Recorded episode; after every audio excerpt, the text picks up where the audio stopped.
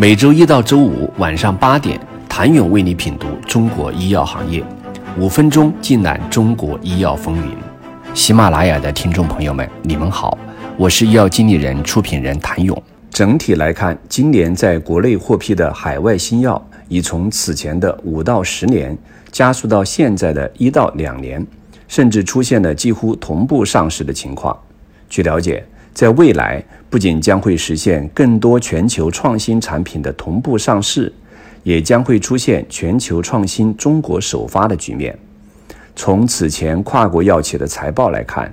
在中国市场动辄两位数的增长，存在众多不确定性。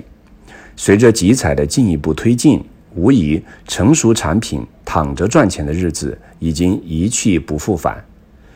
想要在这个全球第二大市场中仍旧占据一席之地，能拼的最终必然是他们最擅长的产品研发和潜力品种的驱动，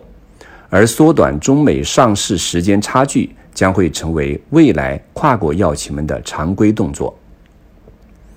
二零二二年，药品注册管理办法首次颁布试行版本，药品注册的概念第一次被明确提出。二零一五年，中国药审改革拉开序幕，清除药品审评审批积压问题，同时加快药物审评审批速度等一系列鼓励创新药创制、提升药品质量、促进产业升级的政策出台。从二零一八年开始，由于药政改革的助推，中国创新药产业逐渐进入收获期。每年都有近十款国产新药获批上市，医药创新逐渐由本土新开始向着全球新迈进。然而，二零二二年已经接近收官，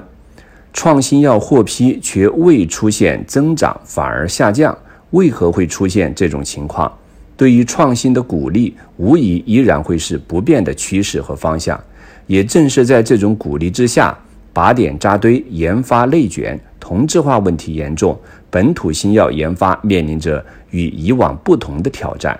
市场对于创新药期待值下降，资本市场寒冬依旧在持续。二级市场破发，一级市场融资困境，产品商业化不利，创新药企也开始反思自己的地位，裁员卖厂，成为不少生物科技公司当下最紧急的动作。二零二一年七月二号，CDE 发布了以临床价值为导向的抗肿瘤药物临床研发指导原则，向社会公开征求意见，被业内称为继二零一五年关于开展药物临床试验数据自查核查工作的公告开始史上最严的核查之后的又一个七二二惨案。如何进行高层次的创新，提升源头创新能力，解决？未满足的临床需求，以患者为中心，以临床价值为导向的药物创新导向，对新药研发提出更高的标准后，让不少试图将触手伸向 Me Too 领域的企业心存忌惮。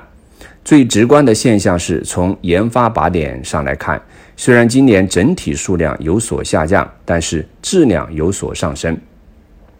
去年竞争激烈的 CD。一九 CD 二零 HER 二 EGFR PARP 等热门靶点在今年有所降温，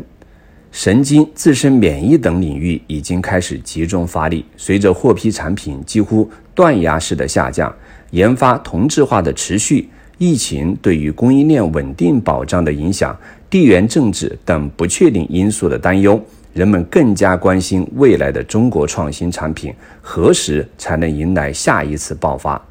源头活水又将从哪里来？明年还会有哪些新靶点出现？哪些产品将会进入生死搏斗阶段？细胞与基因治疗领域会不会迎来新产品？但无疑，创新药研发已经从上半场的集体出发，进入了考验源头创新的淘汰阶段。谢谢您的收听。想了解更多最新鲜的行业资讯、市场动态、政策分析，请扫描二维码或添加医药经理人微信公众号“医药经理人”——医药行业的新闻与资源中心。我是谭勇，明天见。